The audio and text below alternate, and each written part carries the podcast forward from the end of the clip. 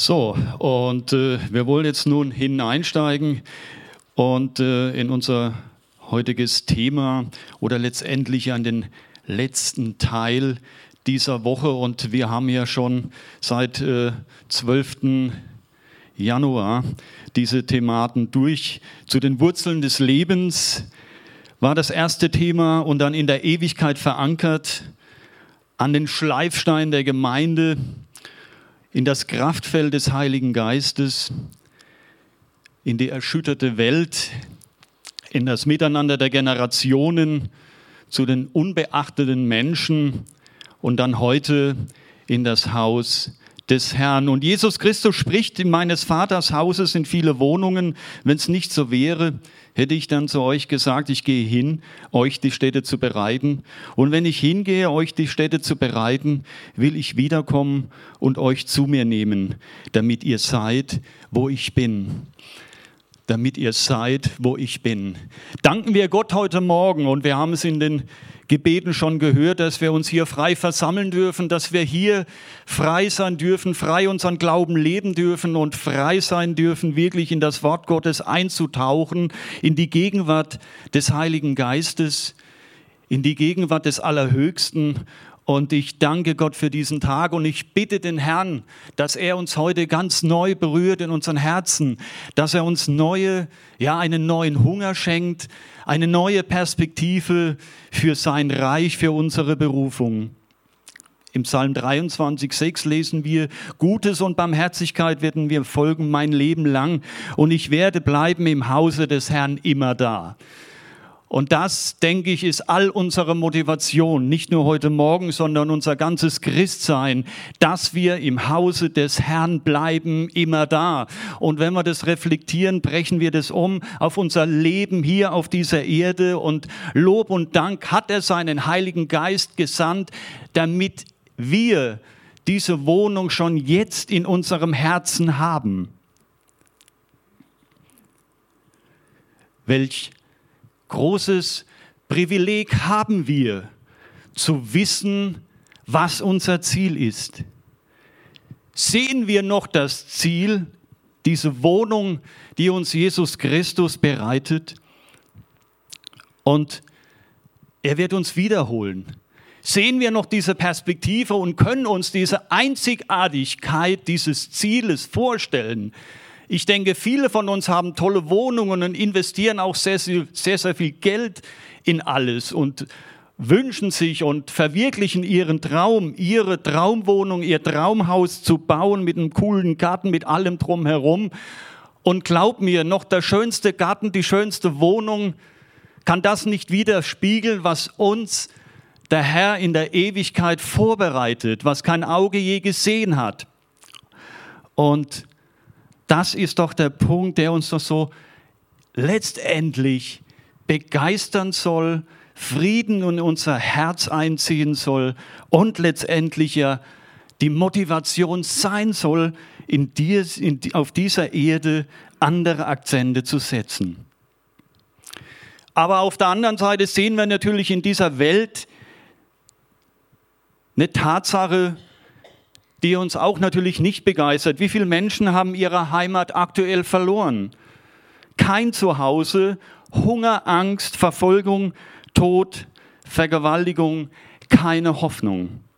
Alle zehn Sekunden stirbt ein Kind unter fünf Jahren an den Folgen von Hunger. 822 Menschen hungern aktuell. Zwei Milliarden leiden an Mangelernährung. Dabei gibt es, das wissen wir auch, eigentlich genügend Nahrung. 70 Millionen Menschen sind auf der Flucht. Vertreibung, Krieg, Verfolgung, wie bereits erwähnt, ist eigentlich unser tägliches Brot. Es wurden auf der anderen Seite aktuell noch nie so viele Christen, Brüdern und Schwestern verfolgt. Schlappe 200 Millionen. Welch eine Welt mit welch extremen Gegensätzen. Reichtum, Armut, Hunger, Vertreibung, Tausende von Kriegen. Flüchtlingscamp, Hoffnungslosigkeit, Wir lesen in Jesaja 53,6, wir gingen alle in die Irre wie Schafe. Ein jeder sah auf seinen Weg. Und ich sage uns, und motiviere uns, wie wichtig dass das Evangelium ist, gerade in dieser Welt, wo es doch so viele Extreme gibt. Wie wichtig ist dieser Missionsbefehl, den wir von Jesus bekommen haben, den wir kennen, aber auf der anderen Seite denke ich, wie mit vielen Herausforderungen, die uns Jesus stellt, doch eigentlich uns wieder klar vor Augen zu führen, welches Ziel das Jesus für jede Gemeinde hier auch in Wiesloch ganz klar definiert hat. Die elf Jünger gingen nach Galiläa auf den Berg, den Jesus ihnen genannt hatte, und als sie Jesus sahen, fielen sie vor ihm nieder. Einige aber hatten Zweifel, da trat Jesus auf sie und sagte zu ihnen, mir ist alle Macht gegeben im Himmel und auf der Erde. Darum geht zu allen Völkern und macht alle Menschen zu meinen Jüngern, tauft sie auf den Namen des Vaters und des Sohnes und des Heiligen Geistes und lehrt sie alles zu befolgen, was ich euch geboten habe. Seid gewiss, ich bin bei euch alle Tage bis zum Ende der Welt. Und das ist auch ein immerwährender Bestandteil unserer Arbeit und letztendlich ja auch der Hauptpunkt dieser Allianz Gebetswoche wo wir praxisbezogene Herausforderungen, Themen letztendlich ja durchgebetet haben, erörtert haben durch die Predigt. Dran zu bleiben an dem Ziel, was sich Jesus Christus wünscht, nämlich letztendlich, dass alle Menschen errettet werden. Und wir haben einen großen, mächtigen, gnädigen, barmherzigen Gott, der nicht nur in Deutschland wirkt, sondern auch überall auf dieser Erde. Und das hat mich persönlich immer wieder interessiert, was macht eigentlich Jesus außerhalb von unserem Land? Und wir als Gospelhaus sind äh, ja von Anfang an motiviert gewesen, auch sehr viel Zeit und Geld für die äußere Mission zu investieren. Wir arbeiten sehr eng mit Sheldernau zusammen, mit Georg Taubmann, der äh, Field Director von Sheldernau, der wurde ja 2003 2001 äh, von den äh, äh, Dings äh, in Afghanistan, von den Mujahedins, von den IS entführt, stand kurz vor dem Tod und äh, hat dann auch da wieder diese Entwicklungsarbeit aufgenommen. Und äh, da haben wir, muss ich wirklich sagen, eine gute dynamische Partnerschaft, wo wir eng zusammenarbeiten, einmal auf dem Gebiet, was Afghanistan betrifft. Und ganz intensiv haben wir die Jesiden äh, adoptiert. Das heißt, wir haben uns wirklich hier verpflichtet, hier äh, im Gebet mitzuwirken, finanziell mitzuwirken, die zwei Missionsehepaare zu unterstützen.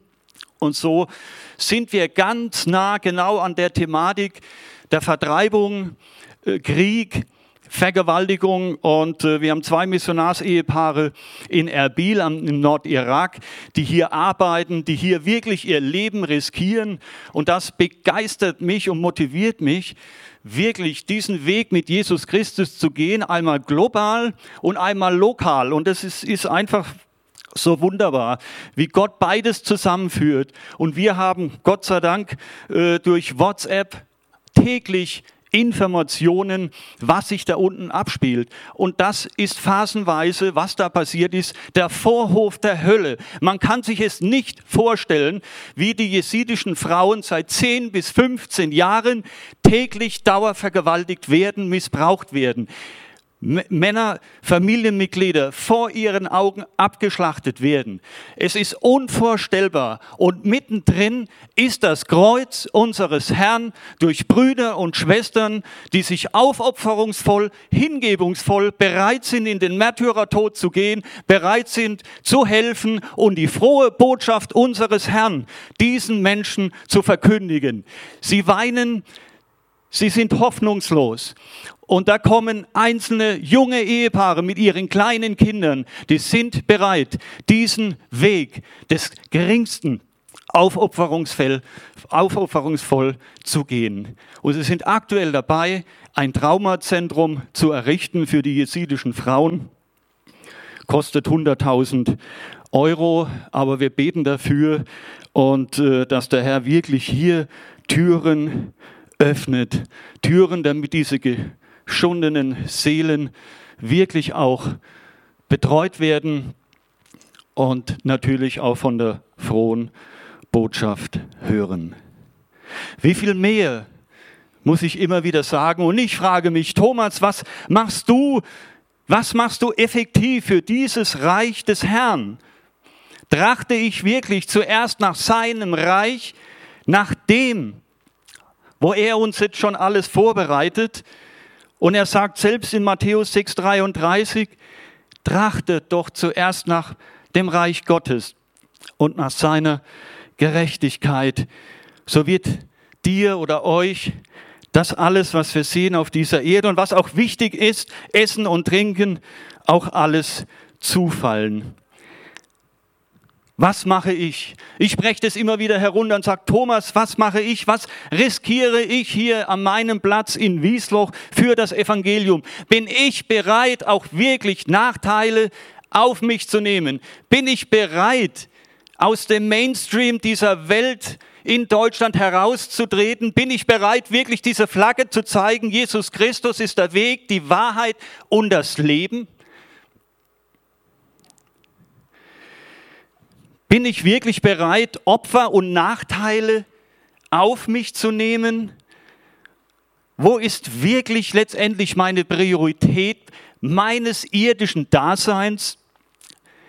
Ist Jesus nur ein gewisser Teil meines Lebens oder ist Jesus wirklich der, der alles in meinem Leben bestimmen soll? Wir lesen im Johannes Kapitel 14 in den Versen 15 und 17 auch was ganz Interessantes. Liebt ihr mich, so werdet ihr meine Gebote halten. Und ich will den Vater bitten, und er wird euch einen anderen Tröster geben, dass er bei euch, äh, bei euch sei in Ewigkeit. Den Geist der Wahrheit, den die Welt nicht empfangen kann, denn sie sieht ihn nicht und kennt ihn nicht. Ihr kennt ihn, denn er bleibt bei euch und wird in euch sein. Ist es nicht wunderbar?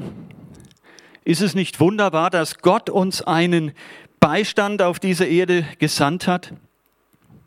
Er, er, der der einzigste Weg, die Wahrheit und das Leben ist. Er, der letztendlich den physischen Tod besiegt hat und er der einzigste Weg ist, aus einem lebendigen Wesen zu verwandeln in ein ewiges Wesen, dass wir Ewigkeitsleben haben. Oft genug sind es vielleicht sogar schon ja Floskeln. Wir wissen ja schon alles, aber ich denke mir, lassen wir uns das nochmal reflektieren, was wir in Christus sind. Wir sind eine andere Kreatur. Wir haben ewiges Leben. Wir haben zwei DNAs. Einmal unsere biologische DNA und dann haben wir unsere himmlische DNA. Du stehst im Buch des Lebens. Du bist einzigartig. Du bist individuell gestaltet. Du hast Gaben, die der Gott von Anfang an vor Grund der Erdenlegung gegeben hat. Und du bist wichtig für ihn, für sein Reich. Und genau mit dir und mit mir will er sein lebendiges Reich hier auf dieser Erde bauen. Wir sind ein Stück Himmel hier auf der Erde. Ist das nicht wunderbar? Amen.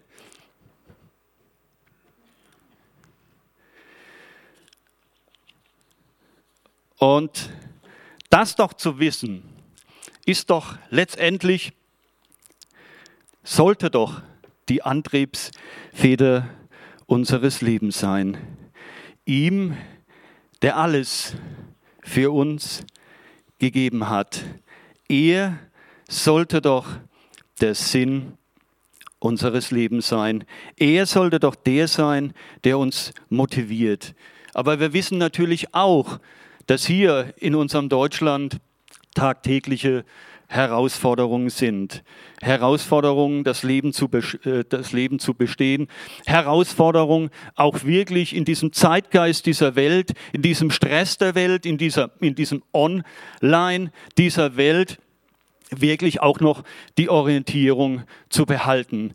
Und ich denke, da müssen wir uns alle sensibilisieren und Lob und Dank, dass wir die Gemeinde haben. Lob und Dank, dass wir die Geschwister haben, dass wir Gebetszeiten haben, dass wir Gottesdienste haben, dass wir den Heiligen Geist haben, der uns das immer wieder aufschließt und immer wieder auf das Wesentliche unserer Berufung wieder zurückbringt.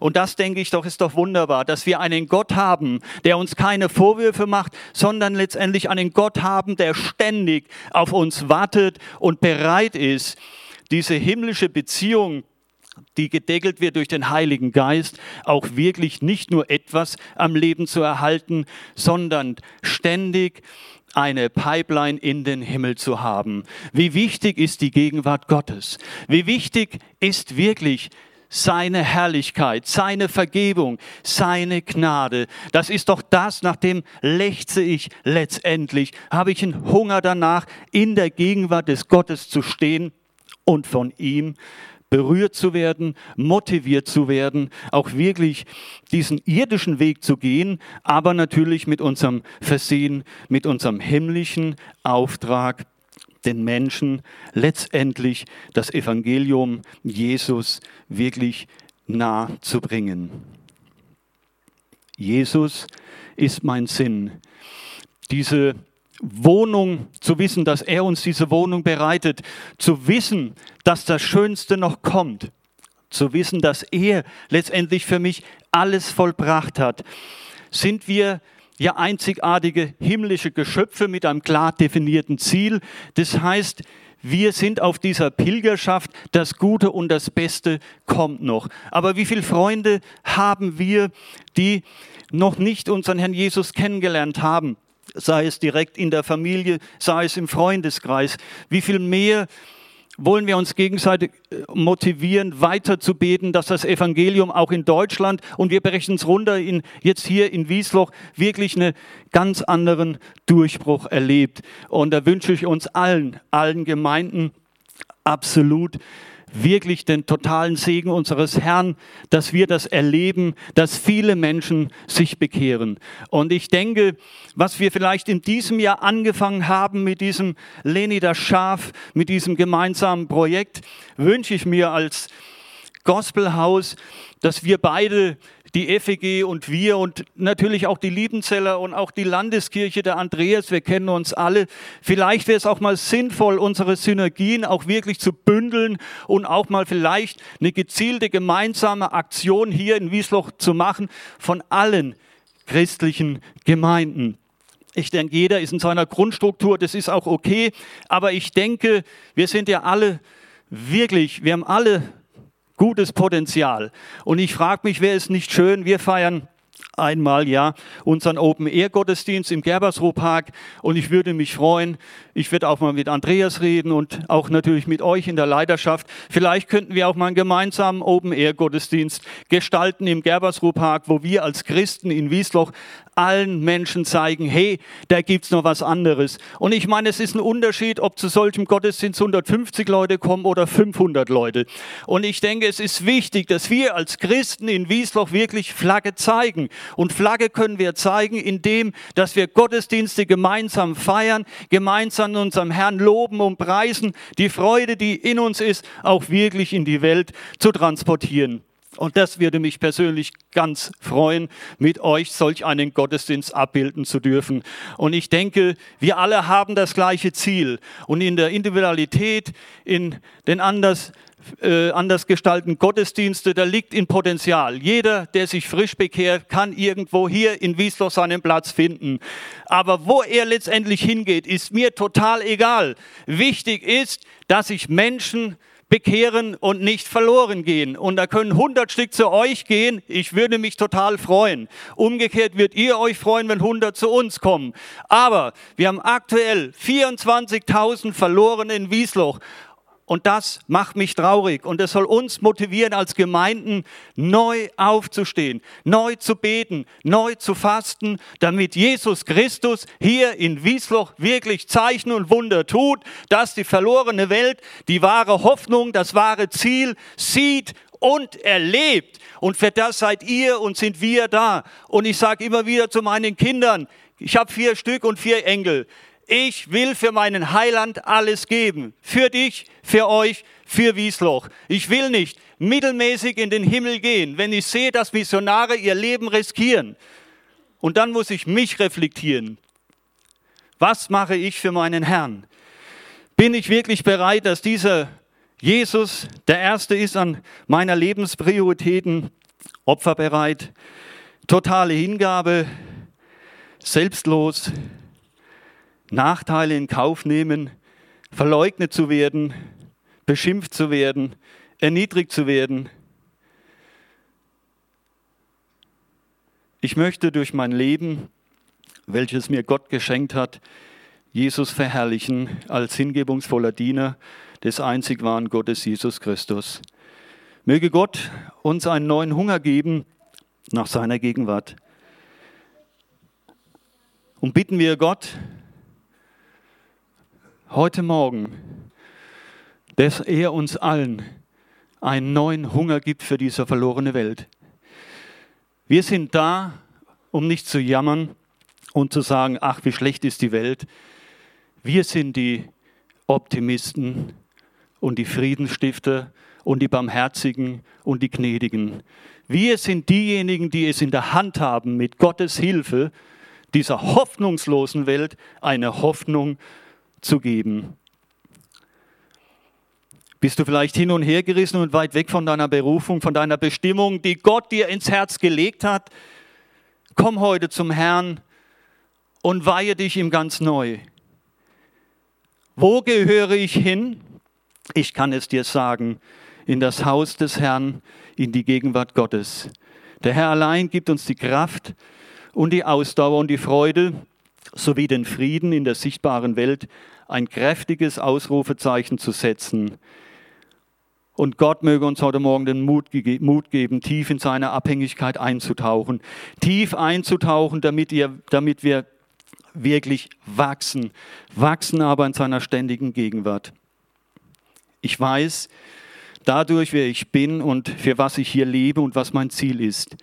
Das Ziel ist nicht sichtbar, sondern ist unsichtbar, aber genauso real wie diese sichtbare Welt. Die Wohnung Gottes, die mir der Herr bereitet hat, ist mein Ziel. Unsere Kathedralen und unsere Gebäude ist letztendlich tot. Ohne Menschen, ohne uns sind sie alle tot. Aber Jesus wünscht sich keine Kathedralen oder schöne Gebäude, sondern Jesus wünscht sich Nachfolger, die wirklich bereit sind, in die Berufung voll einzutauchen, anderen Menschen zu helfen, auf die anderen zu schauen und wirklich die äh, Komfortzone zu verlassen. Und es ist auch die Verantwortung für uns, von uns, für Pastoren und Leiter, unsere Brüder und Schwestern, die uns ja letztendlich, die uns Gott anbefohlen hat, wirklich neu zu motivieren, dass die Kathedralen sich in uns befinden, in unserem Herzen durch den Heiligen Geist, dass unser Herz unsere Kathedrale ist, der Heilige Geist ist in uns. Wir sind der Tempel des Heiligen Geistes. Wir haben alles. Gott hat uns alles gegeben. Wir dürfen es und wir sollen es auch wirklich ganz in Besitz nehmen. Und ich wünsche uns heute allen, und ich bin der Erste, der sich auch heute Jesus Christus ganz neu ausliefert. Ich brauche diese Kraft. Ich brauche diese Kraft, damit ich meine Feinde lieben kann. Ich brauche diese Kraft, damit ich meine Angst verliere vor den Menschen. Ich brauche diese Kraft, damit ich auch wirklich allen vergeben kann. Möge Gott heute Morgen uns wirklich diese himmlische Kraft wieder ganz neu geben, mit dieser himmlischen Perspektive, dass er für uns eine wunderschöne Wohnung nicht nur gemacht hat, sondern mit dieser wunderbaren Botschaft, dass wir ewiges Leben haben. Wir haben das Ziel, und wir bitten Gott heute Morgen in der Zeit der Anbetung, dass er uns ganz neu motiviert, dieses Ziel auch wieder ganz neu anzugehen. Ich glaube, hilfe meinem Unglauben, die Losung für dieses Jahr. Ich glaube und muss gleichzeitig sagen, oh Herr, hilf mir manchmal meine Angst. Und da bin ich genauso wie ihr. Aber machen wir uns heute eins als Brüder und Schwestern. Nehmen wir uns wirklich symbolisch, innerlich in unsere gegenseitig in die Hand und bitten uns gegenseitig, damit alle unsere Herzen neu erfüllt werden und dass wir Menschen neu motivieren und dass wir Menschen, denen es nicht gut geht, segnen und beten, dass wir da hingehen, wo es wirklich weh tut, dass wir Gott bitten, dass er uns aufschließt, wo sind die Menschen, die wirklich hoffnungslos sind, die nach dem Ziel des Lebens suchen und nicht finden. Und bitten wir, Gott heute Morgen, dass er uns Menschen 2020 in den Weg stellt. Und wir haben die Vollmacht und wir haben den Frieden, damit wir anderen Menschen Gutes tun. Und ja, wir haben jetzt nach der Predigt jetzt wirklich auch noch die Möglichkeit des Gebets. Wir haben die Möglichkeit, was heißt nicht die Möglichkeit der Anbetung, dass wir wirklich das, was wir jetzt gehört haben, aufnehmen, in unser Herz fallen lassen und wirklich bereit sind, uns von Gott verändern zu lassen. Wir wissen, wo wir hingehören, in die Wohnung des Herrn. Amen.